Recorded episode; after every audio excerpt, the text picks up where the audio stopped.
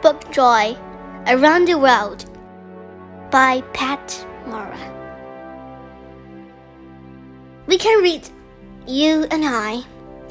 So let us become words, and words become books. We hold in our hands. We hear whispers and rolling rivers in the pages.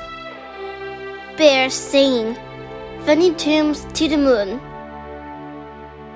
We enter spooky gray castles, and in our hands, flowering trees climb to the clouds.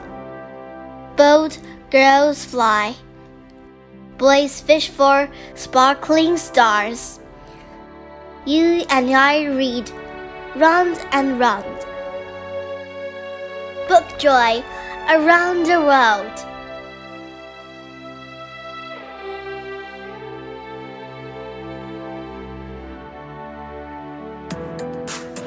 今天就讲到这里啦，希望大家继续聆听家宝讲故事哦。